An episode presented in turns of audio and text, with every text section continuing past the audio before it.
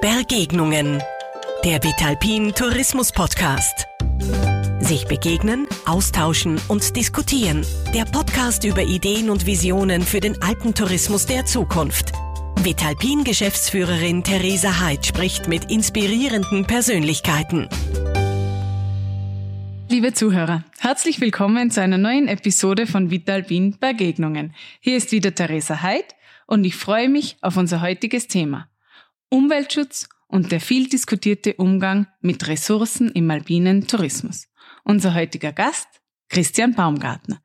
Er ist Professor für nachhaltigen Tourismus an der FH Graubünden und gleichzeitig auch Vizepräsident der CIPRA, der Internationalen Alpenschutzkommission. Hallo Christian, ich freue mich sehr, dass du dir heute die Zeit nimmst. Vielen Dank für die Einladung. Ich freue mich auf das Gespräch. Wenn es um das Thema Ressourcen geht, dann drängt sich im Moment ja leider ein sehr, sehr trauriges Kapitel unserer Geschichte auf, nämlich der aktuelle Krieg in der Ukraine, der uns schmerzlich zeigt, wie sehr wir in der westlichen Welt auch abhängig sind von Energien und von Ressourcen und wie schnell es geht, dass eine sicher geglaubte Versorgung zu wackeln beginnt oder zumindest extrem viel teurer wird. Ist es in deinen Augen so ein bisschen ein, ein Weckruf jetzt auch für unsere Gesellschaft und für unsere Wirtschaft, mehr noch auf Energieeffizienz und auf Ressourcenschonung zu setzen? Also ich hoffe, dass das nicht erst jetzt der Weckruf ist, sondern dass wir das eigentlich schon lange wissen. Wir hatten in den 70er Jahren schon einmal Peak Oil, Oil und haben über die Endlichkeit dieser Ressource diskutiert. Jetzt wird uns halt sehr dramatisch vor Augen geführt, dass das tatsächlich der mhm. Fall ist. Aber wir wissen, morgen, 6. April, ist der österreichische Earth Overshoot Day. Das heißt, wir haben mit morgen alle Ressourcen verbraucht, die wir eigentlich bis Ende des Jahres hätten. Mhm. Die Schweiz hat noch bis zum 13. Mai Zeit, dann ist der Schweizer Earth Overshoot Day. Die anderen alpinen Staaten liegen da meistens irgendwo so dazwischen. Mhm. Also wir wissen seit vielen Jahren, seit den 70er Jahren ist es so, dass wir pro Jahr einfach mehr Ressourcen verbrauchen in Europa, in den Alpen, als wir für das jeweilige Jahr zur Verfügung haben. Also es ist nicht ganz etwas Neues. Ich habe auch das Gefühl, wenn ich jetzt mit Touristikern im Alpenraum rede, dass die Thematik schon angekommen ist. Aber es gibt ja diesen berühmten Value Action Gap. So diese wirkliche Kluft zwischen dem eigentlichen Bewusstsein und dem tatsächlichen Handeln. Und ich stelle gerade im, im, im Tourismus fest, das Bewusstsein ist da, ja, aber wenn es dann um dieses Thema Nachhaltigkeit und Ressourcenschutz geht, dann poppt plötzlich so eine Fülle an Themen auf, die manchmal für einen Betrieb wirklich überwältigend erscheint. Und, und, und ich beobachte dann manchmal die Reaktion, dass sich die Menschen denken, boah, das ist so ein breites Themenfeld, das wirkt jetzt auf mich so komplex, ich weiß überhaupt nicht, wo ich anfangen soll. Lass es lieber, bevor ich was falsch mache. Äh, wenn dich jetzt ein Betrieb fragen würde, was sind in deinen Augen denn die zentralsten Punkte und wo sollte man denn am dringlichsten ansetzen, um wirklich was zu bewegen? Ist eine ziemlich komplexe Frage, ungefähr so komplex wie das Thema Nachhaltigkeit an sich. Und ja, es stimmt, es gibt schon viele, die da so wie das Kaninchen vor der Schlange stehen und nicht wissen, mhm. wo dann beginnen, weil es einfach ganz um, umfassend ist. Ich glaube, auf der Betriebsebene, gerade wenn wir Unterkunft, Unterkunftsbetriebe ansehen, ist das Thema Ressourcenökologie schon lange angekommen, auch weil es sich monetarisieren lässt, mhm. weil es ganz klar eine Reduktion der ähm, operativen Kosten gibt, wenn man Energie spart, wenn man energieeffizienter arbeitet, mhm. wenn man Abfall vermeidet, Wasser spart etc. Da auf der Betriebsebene sehe ich als große Herausforderung tatsächlich so das Thema Arbeitsbedingungen, das im Moment in der Nachhaltigkeitsdebatte im Tourismus noch wenig angekommen ist. Aber ich würde über die Betriebe hinausgehen. Und da ist ganz sicherlich einerseits die Ressource Land, Boden, die noch nicht so stark im Bewusstsein angekommen ist oder vielleicht verbal schon, aber noch nicht in, den, in der Umsetzung des Bewusstseins in, in Aktion. Ganz sicherlich natürlich das Thema Klimawandel und damit verbunden im Tourismus das Thema touristische Mobilität. Im, im Umweltbereich sehe ich noch große Themen. Einerseits natürlich im Thema Abfall, im Sozialbereich, erwähnt schon die, die Arbeitsbedingungen, aber sicherlich das Thema Barrierefreiheit. Und insgesamt glaube ich, ich meine, das ist durch die Pandemie jetzt sicherlich etwas verdrängt worden, das Thema Overtourism und dass wir einfach in einigen Grenz, in einigen Gebieten tatsächlich schon an die an die Grenze dessen, was für die Bevölkerung, die nicht direkt mit dem Tourismus zu tun hat, auch ertragbar ist, stoßen und wie wir dort reagieren. Wenn wir im Tourismus über Nachhaltigkeit sprechen, dann kommt früher oder später eher früher auch die Quantitätsfrage. Und damit verbunden natürlich auch oft die Forderung nach einer Reduktion des Gästeaufkommens, nach einer Reduktion der Nächtigungen. Man sieht es ja jetzt gerade an einem sehr aktuellen Beispiel auch in Südtirol mit dem neuen Landestourismusentwicklungskonzept, das ja sehr, sehr vielfältig und vielseitig ist. In den Medien liest man nur Artikel über den Bettenstopp und über die Bettenobergrenze. Also auch wiederum dieses Quantitätsthema ganz zentral. Und ich kann natürlich schon verstehen, dass jetzt einzelne Betriebe da Angst haben vor wirtschaftlichen Einbußen. Wie siehst du das? Es ist ja die, die Chipra und auch andere NGOs, die fordern ja schon seit Jahren eigentlich das quantitative Wachstum zu stoppen. Wie könnte es uns gelingen, das zu tun, ohne dabei wirklich den Wohlstand in unseren Regionen zu gefährden? Ich glaube, man darf zwei Dinge nicht vermischen. Du hast eingeleitet mit der Reduktion des Gästeaufkommens oder der Reduktion der Betten. Mhm. Beim, beim Bettenstopp geht es ja einmal um eine, um eine Deckelung. Entweder um ein Ausbauziel oder wie jetzt in Südtirol tatsächlich um einen Iststand, der, da geht es ja nicht um eine Reduktion. Mhm. Was natürlich für kleine Betriebe manchmal zur Folge hat, dass die nicht investieren können. Ohne jetzt auf die Details des Südtiroler Landestourismusentwicklungskonzepts einzugehen, ich glaube, dass das Schauen auf die Bettenanzahl nicht generalisiert werden kann. Auf der einen Seite haben wir auch im Alpenraum durchaus noch Regionen, wo auch quantitatives Wachstum möglich ist. Mhm. Dort muss man allerdings nicht, so wie jetzt im hinteren Schnalstal, gleich einen Betrieb mit 550 Betten hinbauen. Das, der noch genehmigt wurde, ehe das Landestourismusentwicklungskonzept äh, politisch verabschiedet wurde. Auf der anderen Seite haben wir sicherlich Regionen, wo wir einfach, auch wenn wir die Bevölkerung fragen, an einer gewissen Grenze schon angestoßen sind. Und allein die Bettenzahl sagt ja noch nichts über die Qualität und über die Kubatur und über den Landverbrauch aus, der damit verbunden ist. Ich kann einen Betrieb mit 150 Betten haben, der aber im absolut Luxussegment angesiedelt ist und extrem viel Land verbraucht und Mobilität erzeugt etc. Also ich glaube, man muss da wirklich auch raumplanerisch über die reine Bettenanzahl hinwegschauen und den Tourismus besser in die, in die Raumplanung integrieren. Mhm. Zum Beispiel besser auch überlegen, ganz wichtiges kommendes Thema, der Trend zu den Chaletdörfern den ich extrem kritisiere, weil er auch ganz oft der Bevölkerung gar nichts bringt. Das heißt, man muss wirklich über raumplanerische Konzepte schauen, was ist wo und dann wie möglich. Also das, was du jetzt gerade angesprochen hast, mit ähm, hin vom, vom Tourismusraum zu einem Lebensraum und einfach dieses gemeinsame Sehen von, von Einheimischen und Gästen. Ich glaube, das ist, das ist ganz ein zentrales Thema und bin ich voll deiner Meinung, dass das äh, in Zukunft noch viel, viel äh, wichtiger wird, gerade auch wenn wir ja von der viel zitierten Tourismusgesinnung sprechen, ist es essentiell, dass man einfach wirklich beginnt, das auch gesamtheitlich zu sehen und einfach die Interessen der einheimischen Bevölkerung da mit, mit einzubinden, weil ich, ich glaube schon, also, oder aus, aus, aus Tourismus-Sicht äh, wird ja immer propagiert, ja, der Tourismus sorgt für sehr viel Wohlstand, sorgt für sehr viel Arbeitsplätze. Er sorgt auch für äh, für die Infrastruktur natürlich, die entscheidend auch zur Lebensqualität oft gerade in den peripheren Regionen beiträgt. Und ich glaube, es ist ganz, ganz wichtig, dass man da auch in der Kommunikation das so anpasst, dass es auch bei den Einheimischen ankommt. Ähm, wie profitiert man im Endeffekt vom Tourismus? Aber umgekehrt auch, dass es bei den Tourismustreibenden und bei den Wirtschaftstreibenden ankommt. Was sind die, denn die großen Herausforderungen, vor denen wiederum die einheimische Bevölkerung aufgrund des Tourismus steht. Es kann nicht nur darum gehen, dass der Tourismus sich besser verkauft innerhalb der Gemeinschaften und der Dörfer und sagt, was wir alles für euch bereitstellen. Ja. Weil wenn wir uns tatsächlich anschauen, wir haben das gemacht, als der letzte Mikrozensus in Österreich veröffentlicht wurde. Wir haben angeschaut, wie ist die Bevölkerungsentwicklung, mhm. gerade in den tourismusstärksten Regionen. Also wir haben die Städte mal ausgeklammert.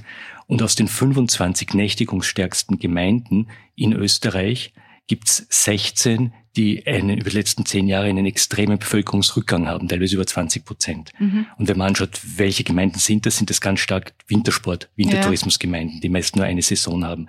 Das heißt, es liegt sicherlich nicht nur am Tourismus, aber wir haben schon die, die Situation, dass der Tourismus ja viele Arbeitsplätze schafft, aber oft Arbeitsplätze schafft, die eben nicht von Einheimischen nachgefragt werden. Das heißt, er bringt Saisonés hinein, produziert mhm. aber nicht, nicht lokal, nicht am lokalen Bedarf mhm. von den Arbeitsplätzen einerseits. Und wir wissen auch, und das ist ja auch nichts Neues, dass in den intensiven Tourismusgebieten äh, die Lebenshaltungskosten steigen, dass die Grundstücke teurer werden, dass es für junge Menschen, junge mhm. Familien mhm. oftmals nicht möglich ist, Grundstück zu kaufen oder zu bauen mhm. und dann auch der Drang nach außen und das Weggehen einfach da ist. Mhm. Also ja, der Tourismus trägt etwas zum Wohlstand bei, aber man müsste auch schauen, dass der Wohlstand dann nicht nur bei den touristischen Familien, also die, die die Betriebe haben, bleibt, sondern wirklich in der, in der Region gut verteilt ja. wird. Wo ich nicht ganz deiner Meinung bin, ist das mit dem Wegzug aus den, aus den tourismusintensiven Gemeinden. Ich bin ja selber aus dem Zillertal, eine der tourismusintensivsten Regionen überhaupt. Da trifft es zum einen auf die großen Gemeinden nicht zu, dass die einen, einen Abgang haben, sondern die sind eher stagniert oder sogar gewachsen in den letzten Jahren. Aber was ich da einfach ganz stark beobachte, ist, dass teilweise die von dir angesprochene Teuerung oder auch dann der Platzmangel wirklich in diesen hochtouristischen Zentren dazu führt, dass äh, junge Familien teilweise in die Peripherie dieser Orte ziehen. Profitieren aber natürlich immer noch maßgeblich von der Wertschöpfung, die der Tourismus bringt. Und wenn man sich jetzt einmal in einem, in einem so einem Tal wie in Zillertal anschaut, wie viel der Tourismus zum gesamten BIP beiträgt, das sind äh, 50 Prozent oder mehr.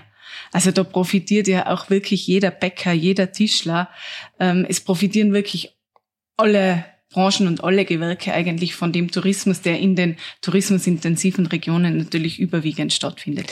Ich glaube aber schon, dass natürlich Effekte wie Teuerung, die du angesprochen hast, teilweise sich sehr, sehr negativ auswirken und auch da wiederum innovative Ansätze gefunden werden müssen, gerade in den Hochbogen, wie man es schafft, die einheimische Bevölkerung da einfach nicht zu, nicht zu benachteiligen, weil es gibt nichts Schlimmeres, als wie wenn du als Einheimischer im Endeffekt äh, dir den Wohnraum nicht mehr leisten kannst. Ich gebe da vollkommen recht, die Wertschöpfungskette ist ganz wichtig und zumindest potenziell profitieren ganz viele. Wenn wir uns aber die Realität anschauen, ich kenne ganz viele von den Hotels, die nicht beim lokalen Bäcker kaufen, die nicht beim lokalen Bauer einkaufen, sondern ins Metro fahren, in die nächste Stadt und dort im Großhandel einkaufen. Das heißt, da profitiert die Region dann wiederum relativ wenig. Also ich glaube, man muss es schon immer im Detail mhm. anschauen. Gibt, gibt beide Fälle, ganz klar. Wie schaffen wir es, diese Hochbugen, von denen ja teilweise schon der alpine Tourismus geprägt ist, wie schaffen wir es, die nachhaltig zu machen? Weil es ist es ist ja keine Lösung zu sagen, wir machen jetzt aus jeder Region eine sanfte Tourismusregion und wir machen aus jeder Region eine extensive Tourismusregion, wo eigentlich intensiv ist. In den Regionen meistens als, als allererstes einmal das Wichtigste ist wirklich Mobilitätskonzepte, um da das Thema Klimawandel in den Griff zu kriegen. Mhm. Da, wo intensiver Tourismus ist, ist meistens auch die Verkehrsbelastung extrem hoch, wissen wir. Und da wirklich zu schauen, dass wir in den nächsten Jahren äh, einen Großteil der der Gäste auf öffentliche Verkehrsmittel mhm. bringen. Mhm. Das ist die große Herausforderung. Ja. Und dann gibt es vieles andere, Thema Arbeitsbedingungen, Ressourcen, ja, andere Ressourcen. Ja, das Mobilitätsthema ist ein sehr, sehr zentrales und da glaube ich wirklich, das ist überall angekommen. Also ich glaube nicht, dass es noch Regionen oder auch Touristiker gibt, denen äh, diese Herausforderung nicht bewusst ist. Aber ich beobachte halt oft, dass es so ein, ein großes Fragezeichen ist. Ja, eh, es ist total wichtig und wir müssen was tun, aber was tun wir denn? Als erstes Mal auf der Webseite des Hotels unter Anreise nicht als erstes das nächste, die nächste Autobahnauffahrt beschreiben, sondern den Link zur äh, ÖPB-Fahrplanabfrage zum mhm. Beispiel. Das wäre so mal der erste Schritt. Und ich glaube, das Thema Kommunikation ist extrem wichtig.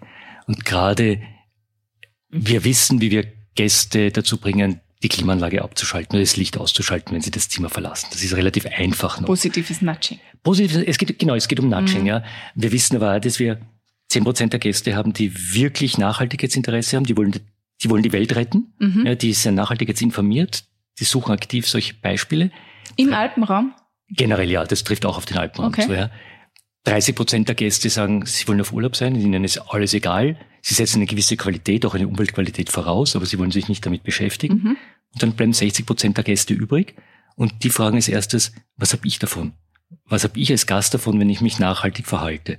Und da muss man in der Kommunikation drauf eingehen und ihnen nicht sagen, wir retten die Welt, weil ihr die Handtücher mhm. am zweiten Tag verwendet, äh, oder wir retten die Welt, wenn ihr mit dem, mit dem Zug ankommt, sondern ihnen erzählen, ihr wollt doch nicht im Stau stehen. Ihr wollt doch mhm. nicht drei kleine schreiende Kinder sieben Stunden auf der Rückbank haben, sondern ihr wollt den Kinderspielwaggon und den Speisewagen. Generell, glaube ich, ist es eine Herausforderung in unserer Gesellschaft, äh, die Nachhaltigkeit nicht zu sehr zu reduzieren auf eine der drei Säulen, aus denen sie ja eigentlich besteht. Wie, wie siehst du es oder welche Erfahrungen hast du da damit gemacht? Ja, die, die Zipra als Alpenschutzkommission hat immer noch diesen unsäglichen Titel Schutz, äh, den Begriff Schutz im Namen. Ähm, Wobei wir haben uns der nachhaltigen Entwicklung des Alpenraums verschrieben. Also wir sehen schon einen starken Fokus auch in unserer Arbeit auf das Thema Partizipation, Governance, mhm. Beteiligung mhm. gerade von Jugendlichen, von jungen Menschen an, mhm. an Entscheidungsprozessen. Aber ja, viele unserer Mitgliedsorganisationen sind natürlich auch umweltorientierte NGOs. Das heißt, das Thema Umwelt und gerade Mobilität und Klimawandel kommt natürlich immer wieder auch. Bleiben wir gleich bei der CIPRA. Du bist ja eben auch Vizepräsident von der Internationalen Alpenschutzkommission. Mir fällt auf, oder auch, auch vielen anderen, glaube ich, fällt auf, dass sich ja schon einige NGOs, darunter auch die Chipra, öfters eher tourismuskritisch äußern und die Fronten gegenüber dem Tourismus verhärtet sind. Und ich habe so ein bisschen das Gefühl, dass in der öffentlichen Wahrnehmung dann das Gefühl entsteht, den Touristikern ist der Umweltschutz völlig egal, und den Umweltschutzorganisationen, den NGOs, ist eigentlich die Wertschöpfung völlig egal. Beides komplett polarisierende Standpunkte, die so nicht zutreffen. Wie siehst du das, beziehungsweise wie glaubst du, könnte man diese verhärteten Fronten, die oft auch in den Medien ja sehr polarisierend dargestellt werden, wie könnte man die wieder näher zueinander führen und dort zu einem Dialog kommen? Weil das ist, glaube ich, das, was eigentlich unser Alpenraum brauchen würde. Ich glaube auch, dass es den Dialog braucht. Ich sehe nur bedingt verhärtete Fronten. Ich persönlich, ich bin da, ich spreche mit dir, mit guten Kontakt. Ich glaube, schwierig wird es im Dialog immer dann, und der Dialog, Kommunikation hängt immer an einzelnen Personen und den Persönlichkeiten. Schwierig wird es immer dann, wenn wir das Empfinden haben, dass es einerseits Personen gibt, die hier nicht auf der Sachebene argumentieren. Wir können gern unterschiedlicher Meinung inhaltlich sein, überhaupt kein Problem. Äh, wenn aber Personen eben nicht auf dieser Sachebene, sondern untergriffig auf einer persönlichen mhm. oder organisationspersönlichen Ebene argumentieren und damit in die Medien gehen, ist die ein, der eine Fall und der andere Fall ist so die Frage der, der Wissenschaft.